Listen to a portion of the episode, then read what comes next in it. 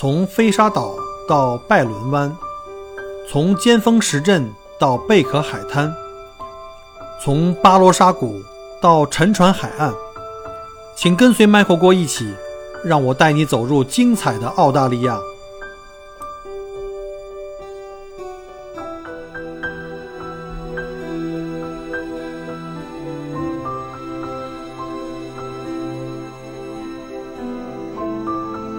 各位听友，大家好，欢迎再次收听我的音频节目。今天是二零二三年十二月二十六日，墨尔本时间周二的下午两点五十七分。今天实际上是这个澳大利亚的 Boxing Day。呃，有很多人可能对 Boxing Day 呢不是很了解啊。其实 Boxing Day 呢是一个呃，主要以英国以及大多数的这个联邦国家的一个公众假期吧，也叫做这个节礼日。它一般就是指在圣诞节，就是十二月二十五号圣诞节嘛。圣诞节后的第一个工作日啊，当然了，有可能圣诞节是像昨天是圣诞节，对吧？那今天呢是礼拜二，那今天就是新的公共假期，就 Boxing Day。然后那，如果圣诞节是星期六的话呢，那这个 Boxing Day 呢就会变成礼拜一，就一定是个工作日，把那工作日变成了就下一个工作日变成了这个叫做节礼日。其实它这段历史呢。最早是来自于这个传统的这种，像英国，对吧？在当时封建时代，当时封建的那些庄园主啊，他手里都有自己的奴隶啊。然后呢，每当这个圣诞节来临的时候，圣诞节那天会是这个庄园主以及他们生活的这个一起的这些奴隶为他服务，这些奴隶，呃，在各自家庭聚会的时候，然后呢，聚会后的第二天，原则上是要工作的嘛，但是呢，这个庄园主呢就会利用圣诞节后的一天。来给每家每户的他的这个奴隶啊，来发放这个年终奖，而这年终奖呢，就是什么呢？一些什么吃的、喝的、谷物啊、工具，甚至像衣物，然后呢，装在这个盒子里，然后发给这些呃庄园的奴隶。所以呢，这个盒子就被形象的称为那一天呢叫做 Boxing Day 啊。当然后面也有说，呃，多年以后的英国，虽然就是我们知道英国虽然最后奴隶制没有了，但是呢。呃，很多那些贵族家庭还会有这个佣人，他这个习惯会一直延续到后来的这个阶段。就是这些佣人也是在每年的圣诞节后的第二天，就是二十六号的一早呢，也是带着盒子来到雇主家。雇主家会把什么钱币呀，或者是一些其他的一些吃的喝的、衣服啊的一些奖励，然后呢，就这个就是这个二十六号 Boxing Day 成为这个节礼日的这个来源吧。现在呢，基本上就演变成在现代社会就基本上演变成了这个商家呀，利用这圣诞节后，也就是第一个工作日这二十六号这天啊，我们今天就二十六号了哈，就是作为这个商场的这个清货大甩卖活动啊，相当于我们的国内的这个双十一吧。现在是在澳在呃澳洲啊，因为是英联邦国家嘛，属于是公共假期。呃，今天外面下雨，我们也没有什么特别需要买的东西，所以就没准备凑这个热闹。而且每年这个 Boxing Day 啊，你看各大商场，尤其是那个就是 Chasten 啊，就是我们叫 Chelly，就是南半球最大的购物中心，那个 Chasten 购物中心，早晨据说天不亮，停车场就满了，大家已经有了自己的购买的目标啊，前一天已经看好了，因为里面那个商家特别多，然后打折内容也都不一样，据说之前都已经看好了商家促销信息。然后踩好了点儿，前一天就规划好路线，因为商场里面巨大，对吧？我把车停到哪儿最近，然后冲进去，开门的时候冲进去买，买完了赶紧搬走。那种就是人山人海那种，不是我特别喜欢的那种类型哈。我想就算了，咱也没什么特别的，咱咱们不是有网购嘛，咱也不一定非得赶那一天。所以这一天的话，其实节日的这个氛围更浓隆重一些。真正买什么？大件东西的一种优惠，对我来说不是特别的感冒，对吧？不是特别感冒。你真正需要的时候，你可能等不到那天，你该买还是要买的。这个圣诞节可能是我在澳洲这十多年以来可能最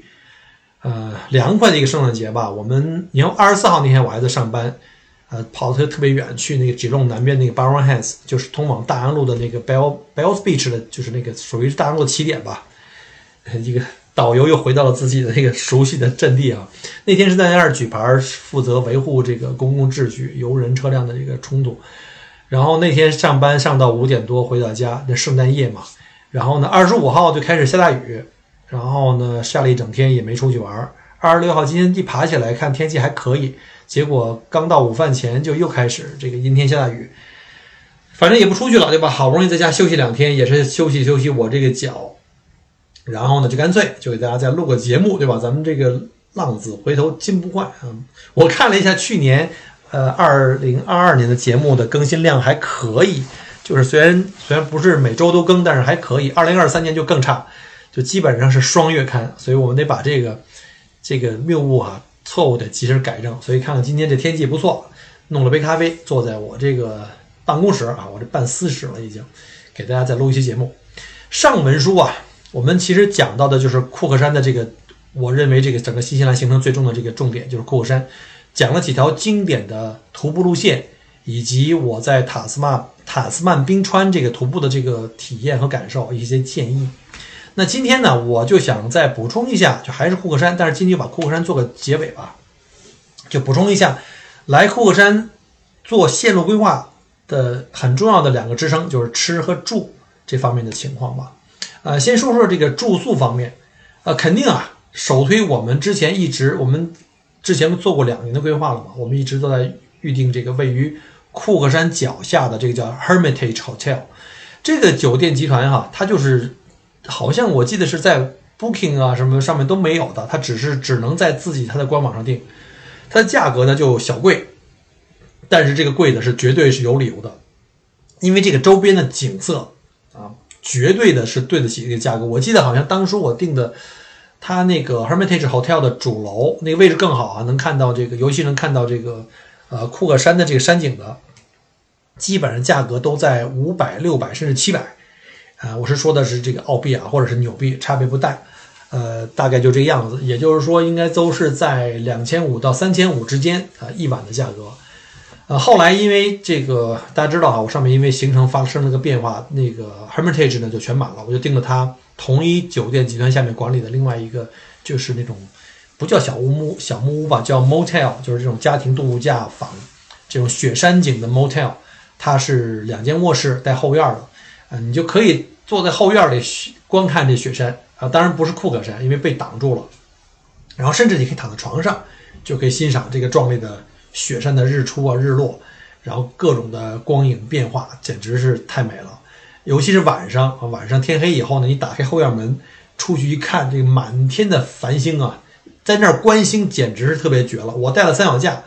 呃，但是呢，我的镜头不行。后来我也就懒了，因为比较冷，外面可能也就是五度嘛，我就拿手机拍摄了一个夜空的星空，想试试我那苹果到底拍夜空行不行。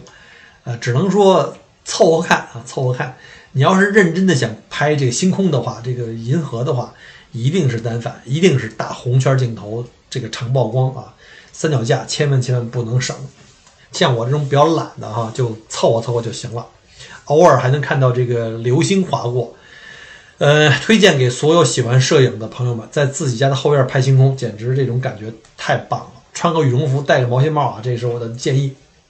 然后这个 motel 的整个的房间设施啊，非常齐全。房间也不小啊，有两个卧室，然后呢还有餐桌椅啊，还有小厨房，小厨房也很全啊，这个麻雀虽小五脏俱全，有冰箱啊、微波炉啊，还有电水壶、炉灶，还有各种的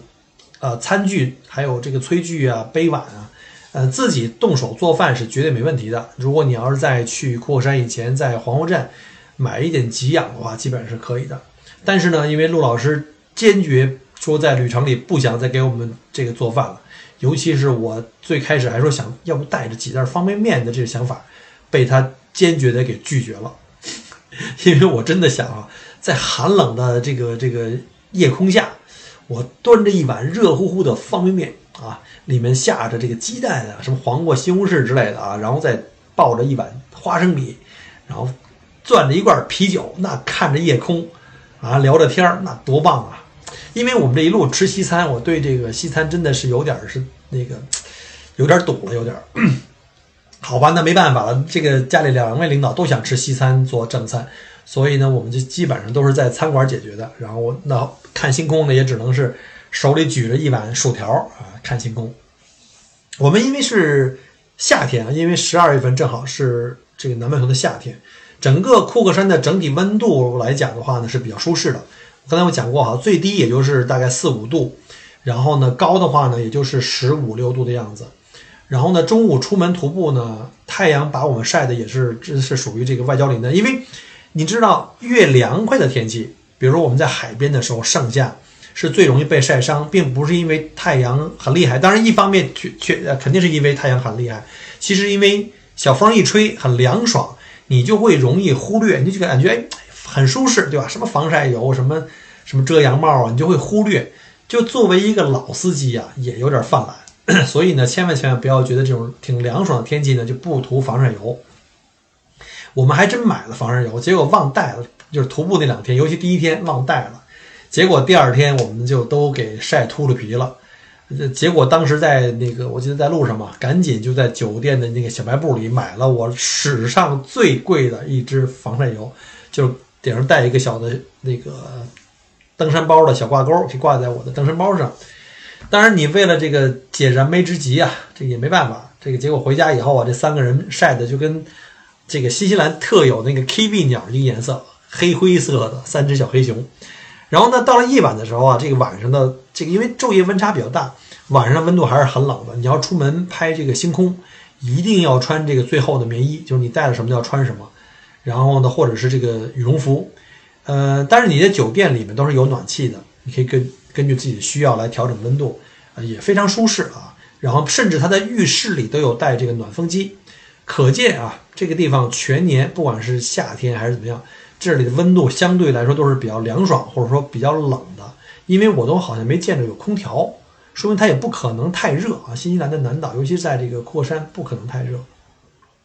重点提醒一下，就是库克山的这个酒店啊，当地这个库克 Village 这个酒店接待能力是非常有限的。尤其在旺季，不管是它的那个 Hermitage Hotel 还是 Motel，甚至它旁边的这个房车营地，一定一定一定要提前预定。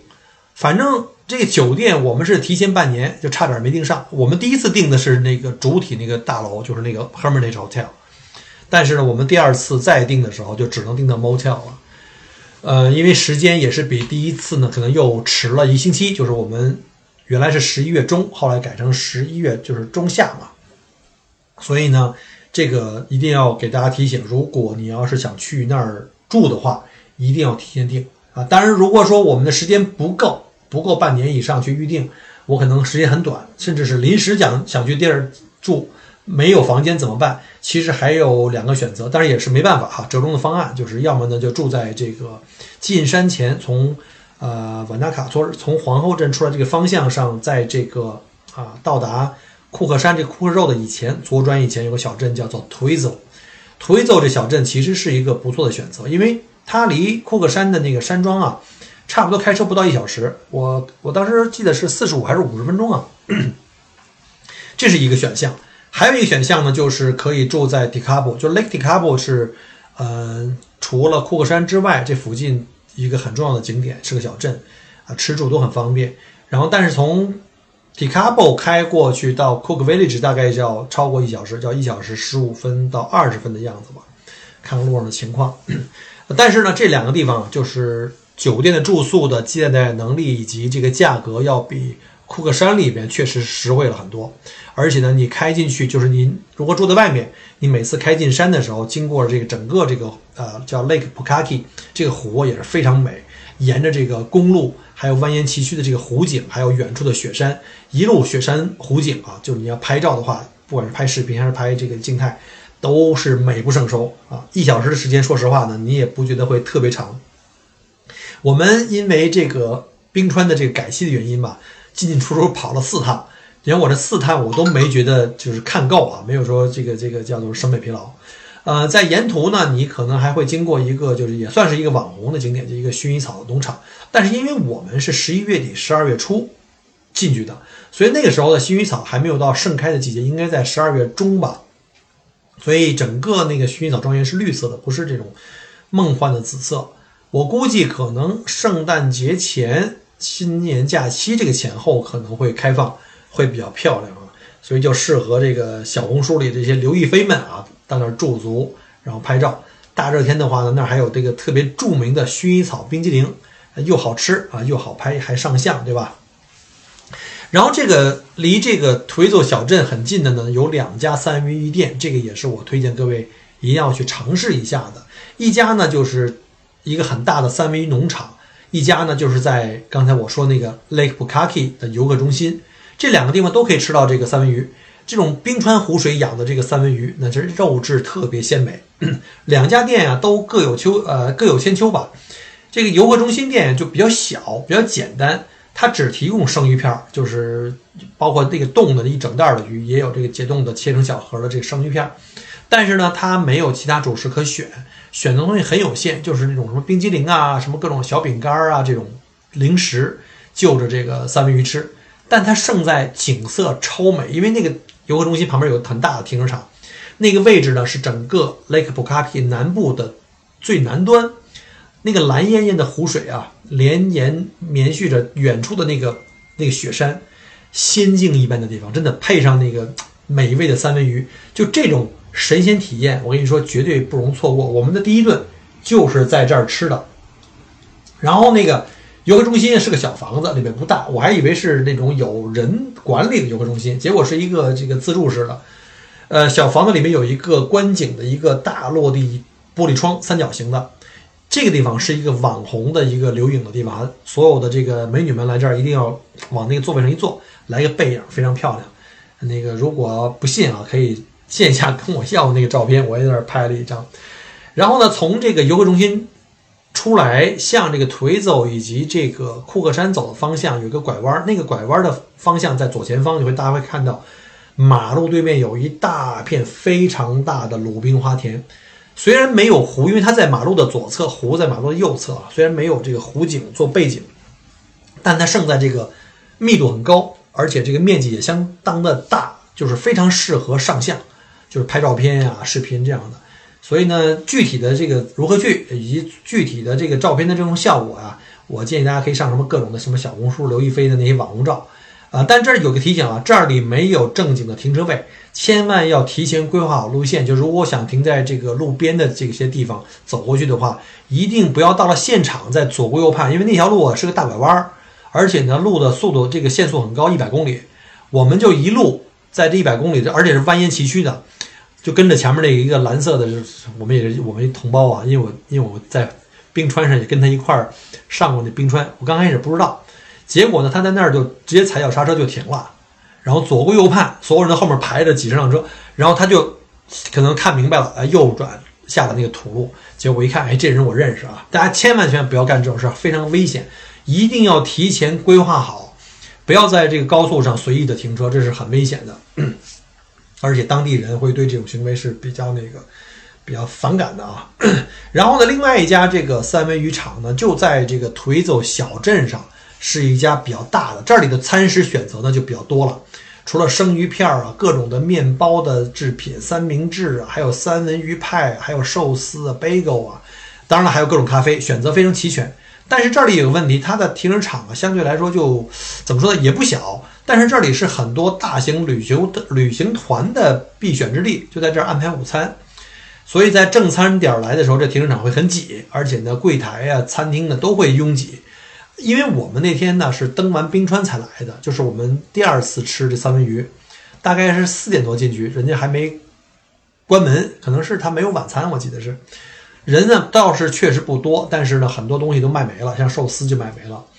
呃，但是像什么西式的三文鱼派呀、bagel 啊，还有三文鱼下巴，是烤的三文鱼下巴，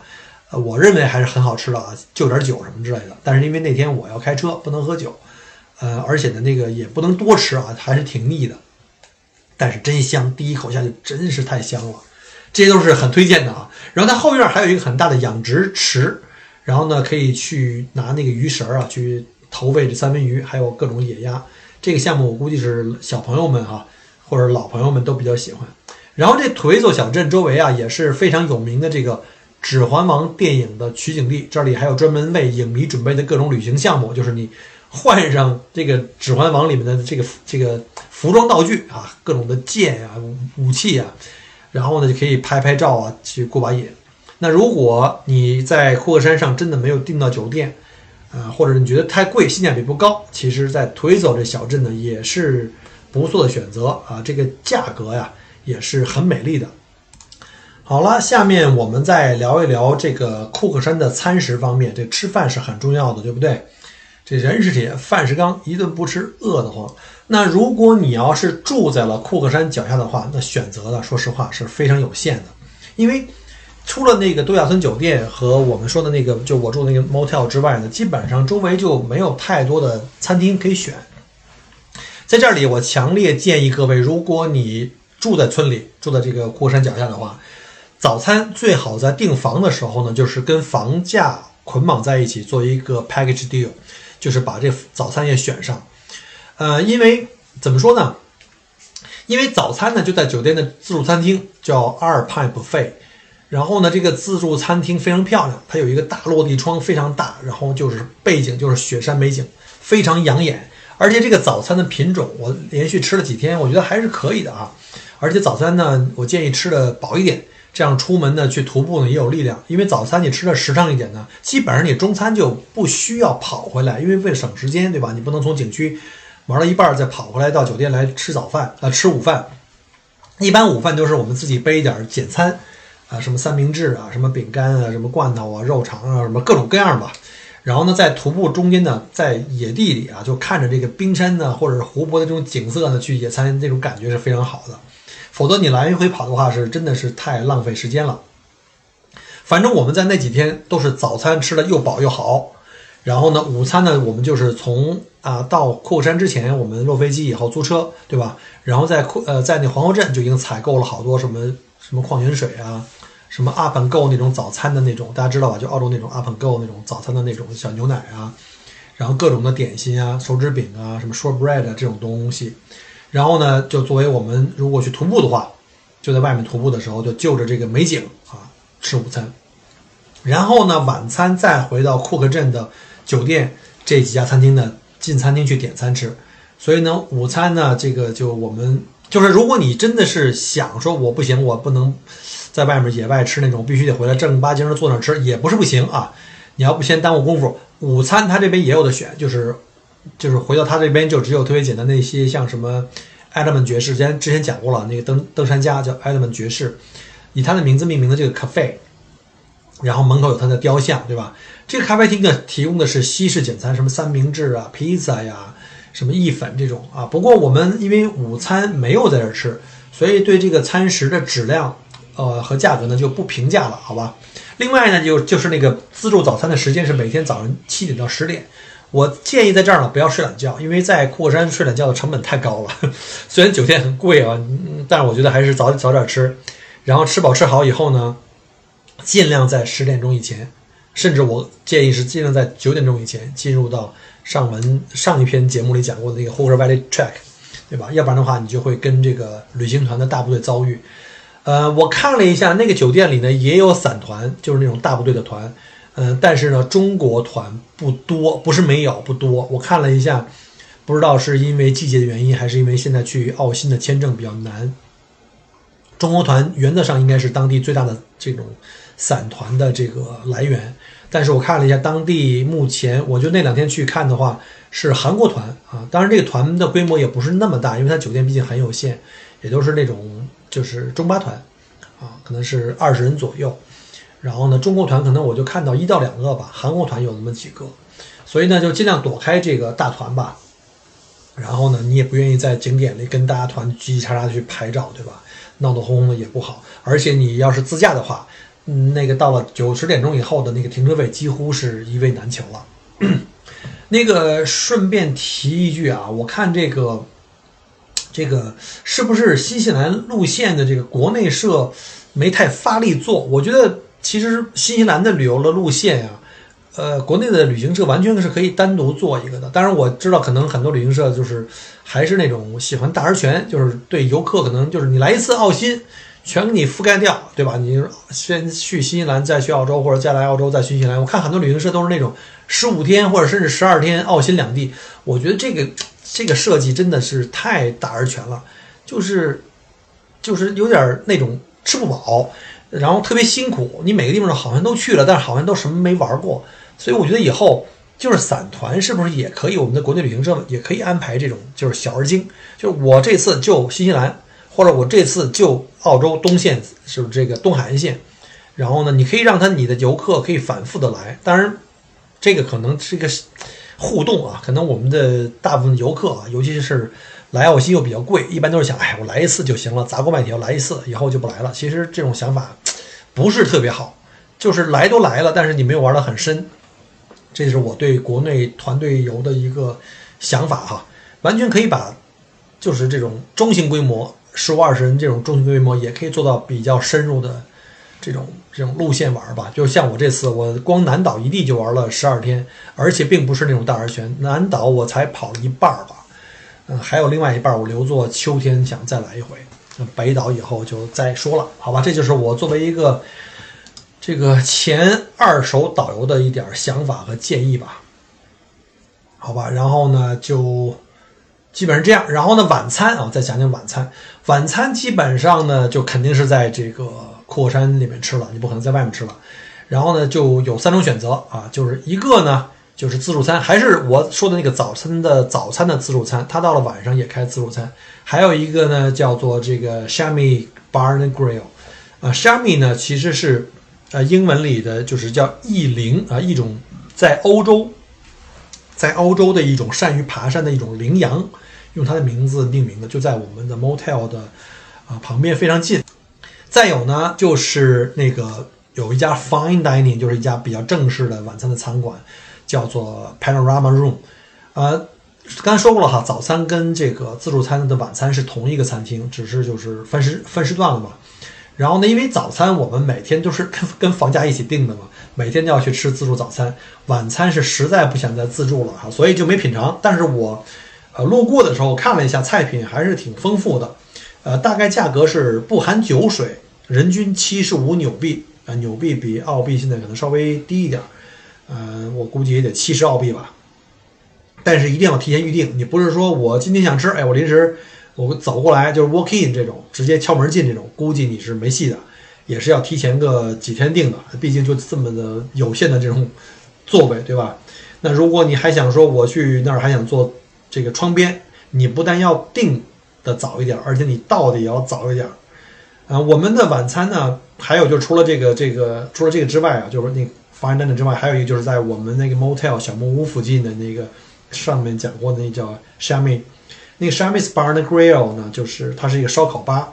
然后呢，从我们家过去，就是从从我住的地方过去，片腿就到，不用开车。这样的话，我就可以看着雪山喝啤酒了。餐厅也有大落地窗，景色也特别漂亮。但是它看的不是那个库克雪山，是另外一套啊。然后呢，窗边的位置也肯定是先来先得。呃，我们每次去的时间呢，都正好赶上，只是就是临窗的第二排，其实也都不错，因为那个落地窗很大，几米高，那景色非常的漂亮啊。那个窗边位置，你要是想去拍照的话，就像我们这个听友里肯定有那种想拍那种网红照的这个刘亦菲的姐妹们，你们要早早的去。呃，这里的吃的呢，就是西式简餐，什么汉堡啊、意粉啊，什么意大利的这种意式烩饭啊。还有什么猪排、牛排、羊排、鸡排等等等等，大家能想到的，还有薯条，也就这样了。你说口味有多好呢？也不至于，就只能说中规中矩吧。反正没有惊喜，也没有惊吓，就算是跟家人在这儿晚上吃顿饭，然后聊聊天儿，然后饭后呢再来一大碗这个薯条，来两大杯啤酒。因为俊俊不爱喝啤酒，他都是点那个鸡尾酒。然后我们就在这儿聊天啊，赏景啊。然后分享这一天玩的这个乐事儿啊，然后还我看旁边的还有老外的年轻人带着纸牌在那玩一宿，也挺好玩的。然后价格还行，我觉得不算特别贵，主菜大概在三十到四十澳币一道主菜，然后小吃呢大概在十五到二十纽币左右吧。然后价格我觉得还算合理，这个分量也适中。呃，然后晚餐呢还有就是唯三的一个选择了，就是我刚才说那个 Panorama Room，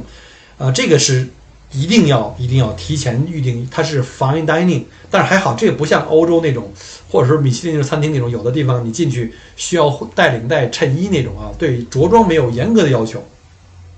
但是呢，它就是按场次分的，啊，分两场，六点一场和八点一场，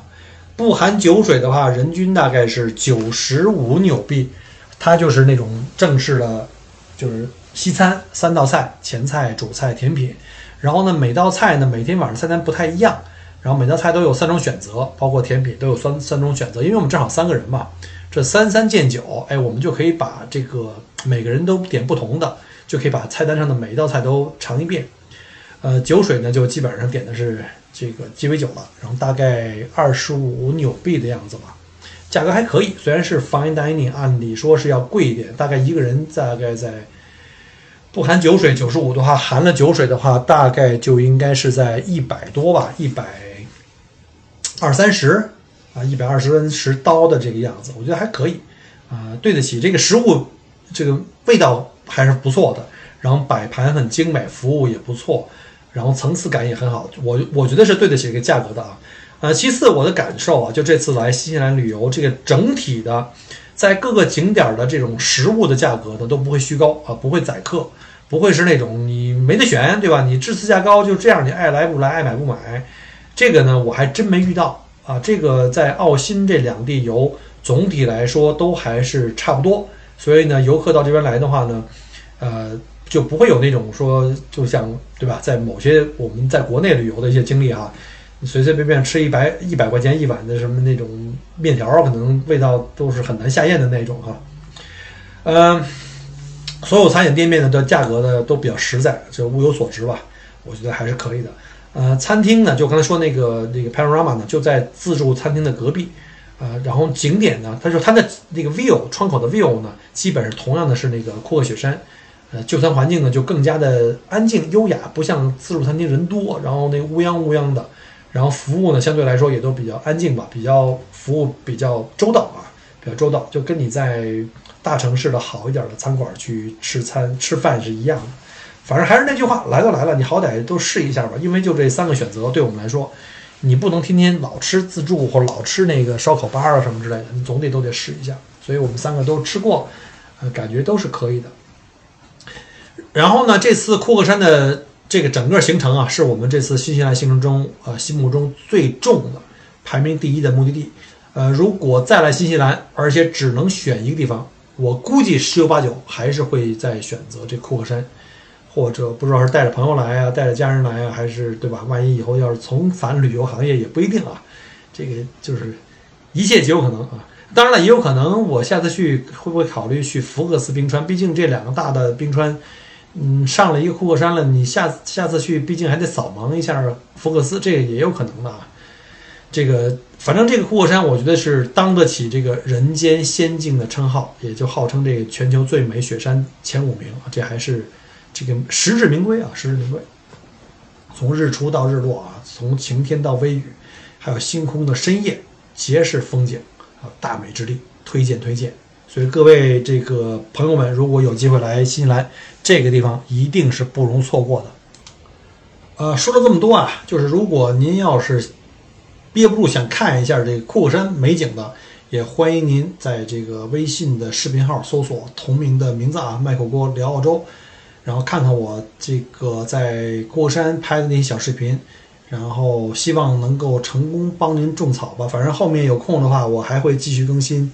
呃，就是我们整个线路中其他的一些景点内容，包括迪卡波湖啊，还有像马纳卡，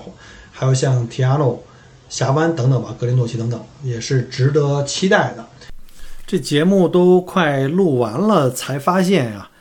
今天录的时候有点仓促，可能是因为我这个录音软件、编辑软件自动升级完之后，它没有自动识别我的这个电容麦，结果它就用的是我的笔记本的外置麦克风录的，所以大家可能会听到。这个前一段和我突然间这段声音啊发生了一个很大的变化，但是没办法啊，就别重新再来一遍了。一看都半个多小时了，我们就接着录了啊。前面啊，刚才大篇幅的介绍了，用三期的时间介绍了这库克山，但是呢，中间我觉得有一段是有必要去补充的，就是之前有朋友问，就是他也是在最近，应该是十二月底到一月份要去这个南岛，然后就说你这个到了。库克山之前从那个呃皇后镇就没有介绍空白，能不能也大概说一说？所以呢，今天就把这个从我们第一天墨尔本飞到库克山呃叫那个皇后镇，以及到库克山沿途上的这个过程给大家做一个补充吧。其实一路啊，我们这一路到库克山以前主要是翻山越岭的赶路为主，前半程主要是在山谷内陆为主，从这个皇后镇出来一路向东北嘛。后半程就是以这个特别美丽的这个 Lake Pukaki，就是往湖区走的方向的湖景为主。那说几个我认为还值得停留的地方吧。第一个呢，就是从皇后镇出来不太远的地方，就是在建镇附近，离皇后镇大约大概二十多分钟吧，二十五分钟车程。呃，一个著名的商业蹦极的一个景点啊，这个算个景点吧。呃，这是蹦极鼻祖，叫卡瓦劳蹦极桥，呃，叫卡瓦罗，它那个英文其实就是当地的这个土语改来的啊，叫那个卡瓦罗 Bridge。呃，这座桥啊，最早是在1880年前呃前后建成的。当时啊，是一个通往淘金地 Otago 地区的一个主要通道。这里的峡谷非常的深，然后呢，这个峭壁特别多，然后河水特别清澈，风光秀丽。这里变成这个蹦极圣地，是因为一个著名的新西兰人，他叫 A.J. Hackett。然后呢，这哥们儿啊，第一次成功的呃做蹦极的这个活动呢，是在这个奥克兰，就是北岛。奥克兰附近的一个叫 Green Hatch，呃，Green Hatch 这个叫格林海斯大桥，在这个地方蹦极，然后他就对这个蹦极的活动啊，这热爱就一发不可收拾。虽然他不是第一个蹦极的人，但是呢，他呢就发明了蹦极这个词儿啊，就是叫 bungee，啊帮这个词儿是他创造的。他自己玩够了，玩嗨了之后呢，便萌生了一个叫开发商业蹦极的想法。一开始呢，就把这地点选在了。离皇后镇不远的这个卡瓦劳大桥上，从一九八八年开始运营至今。在卡瓦劳蹦极，您可以选择特特别多的各种不同的项目，比如说像什么个人跳、多人跳，可以两个人抱着跳下去啊，然后向前跳、向后跳，什么带着器械跳，甚至您还可以选择完全浸没到河水中，因为它的蹦极那个是个桥嘛，下面正好是那个就是牛奶蓝的那种桥，就是那个河，河水挺深的。然后呢，你掉进去的时候，可以让你的半身浸到水里去。当然，这绳子会马上把你拉进来，不会被呛水啊。反正各种蹦极的这种刺激，你自由选择。这里呢，每年吸引着世界各地众多极限运动爱好者，以及像我们这种哈爱看极限运动的，就是热闹围观者，是来体现这个极限运动带给人的快感。蹦的人爽不爽，我是不知道啊。这反正我看别人从四十三米高的这高桥向山谷中的这个碧绿河面纵身一跃，真的挺刺激的，挺爽的。这个敬佩之情油然而生。这里看热闹不花钱，知道吗？这个而且他给你提供了一个角度超好的平台，你可以在那儿去拍照。就像我这种爱看热闹吃瓜群众，其实是对该公司的推广起到了非常好的免费宣传的作用。这个胆大的小伙伴们，你可以随意来挑战一下这个蹦极啊！我就算了，我这年龄可能也不行了。然后从这个卡瓦劳蹦极呢，再向前，大概还是二三十分钟的这个样子吧。有一个小的观景平台，可以观看整个这个叫做呃 Roaring Mag Fall，就是叫做吼叫麦格瀑布。这名字直译过来叫吼叫麦格瀑布。这是一个小景点，这个。怎么说呢？可停可不停吧，反正都路过了，就停下来，快速拍个照，大概了解一下这个景点的历史。其实这个瀑布呢，它不是一个天然的瀑布，它是旁边的一个山上的，就是这个水力发电，然后呢，它的水力发电站，这个水倾泻下来，进入到这个呃卡瓦劳河形成的这个人工瀑布。这个蓝绿色的这个卡叫什么卡瓦劳河呀？这个特别是拗口啊。蜿蜒进入山谷，景色还特别漂亮，我觉得是值得停一下的。但是呢，重要的就是提一下这个水电站和这个瀑布的名字，这叫 Roaring Mac，Roaring 就是怒吼、大声喊的意思啊。这个麦格，它这名字是一个人的人名。这个观景台有一个专门的历史的讲解。这个名字啊，是取自附近的一个，就是一个淘金时代的一个小酒店的服务员的名称啊。这个人的名字叫麦格，这哥们儿就以嗓门大著称。人送婚号叫 “Rolling Mag，也就是大嗓门麦格。这个水电站隆隆的瀑布就很搞笑的用了这哥们的名字啊。估计这个当年这是若干年以前啊，这个服务员麦格他自己也没想到哈，自己的名字后来竟然流芳百世，皆因自己的嗓门大。后来呢，我们就去了这个有个小镇叫卡州纳，卡州纳有一个非常古老的酒店叫做。呃，考这的 hotel，这个呢，就是原来就是这个麦格同志啊服务过的这个酒店，这个也是新西兰目前历史上最古老的酒店，没有之一。它也是原来因为淘金时代建立的一个酒店，超过一百年了。其中有一个酒店的这个房间呀，那门上在外面还标注了这个麦格同志的名字，就是说麦格曾经在这个房间里住过，告诉往来全世界的这个游客们，大嗓门同志曾经在此居住，是他战斗过的地方。然后除了这个麦克瀑布，还有就是 Lindis Pass Lookout。这个 Lindis Pass 呢，其实是一个山口，它主要是呢是从皇后镇所在的这个 Otago 地区，通往这个 Mount Cook 所在的这个和这个 Tekapo 所在的这个叫 Mackenzie 盆地连接起来的一个重要的一个隘口，而贯穿两边的这个八号公路，就是在 Queenstown 往返 Tekapo 和 Christchurch 就是基督城的一个主要干道，而这个隘口的海拔呢是九百七十一米啊，这个地方就叫 Lindis 啊。Lindis Park 有一个 lookout，就一个观景台，是整个南岛国道网的最高点啊。当然，它不是全新西兰的这个国道的最高点，全新西兰的这个最高点在北部，在北岛的中部有一个叫 Desert Road，这个这个地方呢是全新西兰全国的这个道路的最高点。那由于这个位置呢属于呃地处在南岛最干旱的内陆地区，站在公路旁的这个观景平台上啊，满眼都是那种特别开阔的不毛之地。然后呢，光秃秃的这个小山丘啊，沿着八号公路一直不断向前延伸，能看到远方的那个盆地呀，或者是那个就是皇后镇的方向。然后山丘上呢，一丛丛的这个黄褐色草球点缀在这个荒无人烟但又令人心旷神怡的山口，就特别的别致，有点像之前那个美剧叫什么啊，《西部世界》那《西部世界》那种荒凉的感觉。呃，和其他的那些我们经过景点，什么青山绿水，什么鲜花对比，就特别的有这种鲜明的这种反差，呃，值得去停车歇下脚，拍一下不一样的风光吧。这个地方也值得去看一下的，啊，但是要大家要记住啊，冬季这里会变成满山遍野的雪花覆盖的冰雪世界，连绵的山丘啊，银光素裹。但是呢，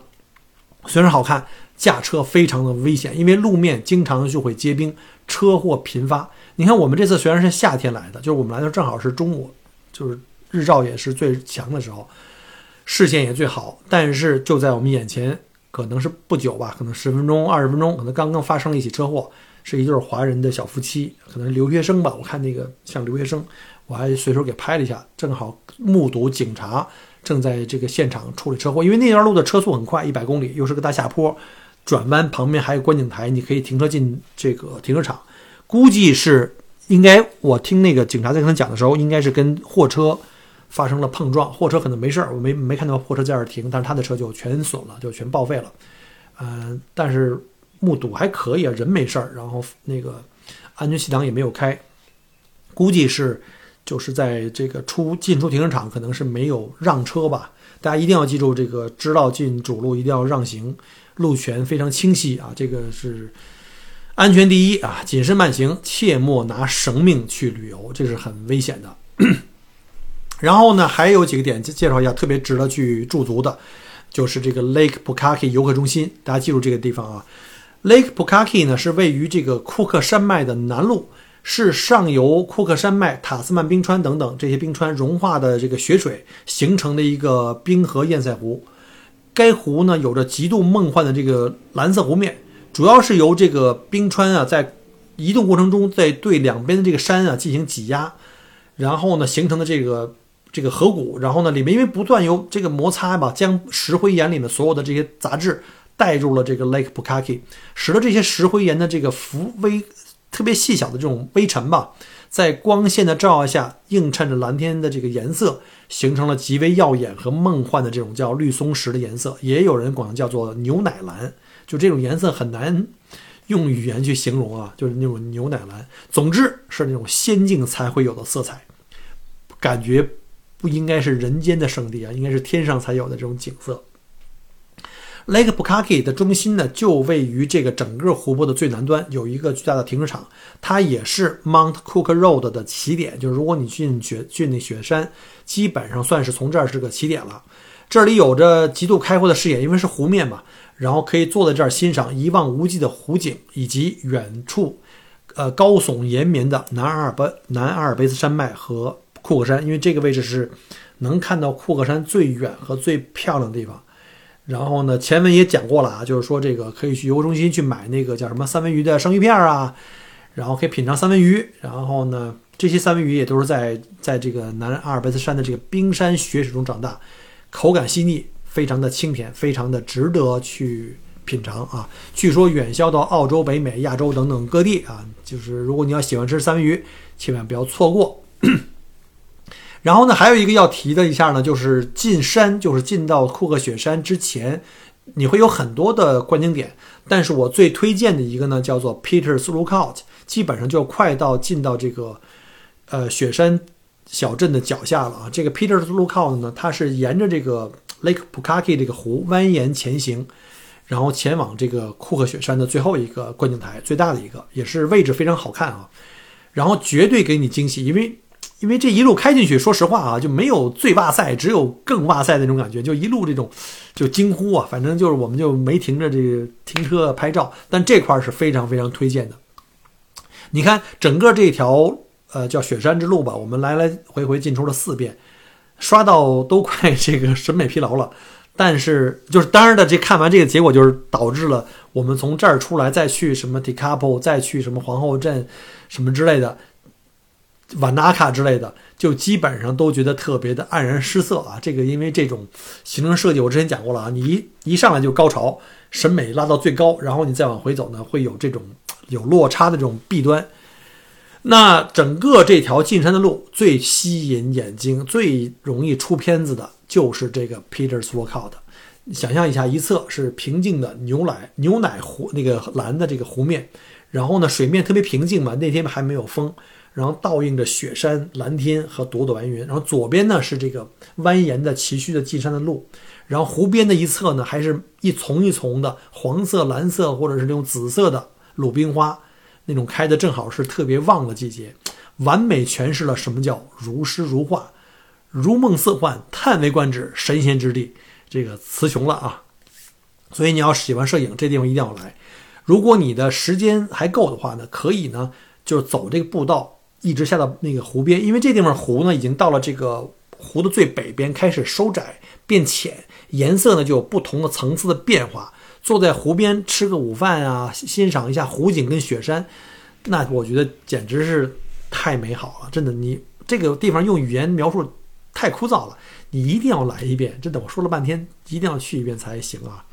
好了，我这个这口干舌燥啊，讲了半天。就是以上呢，就是补充一下从皇后镇前往库克雪山的一些小景点吧，也是非值非常值得去的一些、值得停的一些地方，希望对您规划这个新西兰南岛行程有些许的帮助吧。如果真能达到这种效果呢，小郭也是 不胜荣幸，好吧？时间关系，今天就介绍到这儿。这个吐血分享，嗯，希望让后面的游客呢能够少走弯路。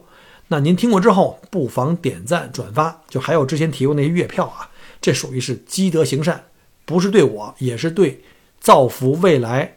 计划去新西兰旅游的朋友们，好吗？那我们这期到此结束，我们下期再见。下期我们会大概说一下这个我们的第二个旅行的目的地，也是我们第二个重点，就是 Lake Pukaki。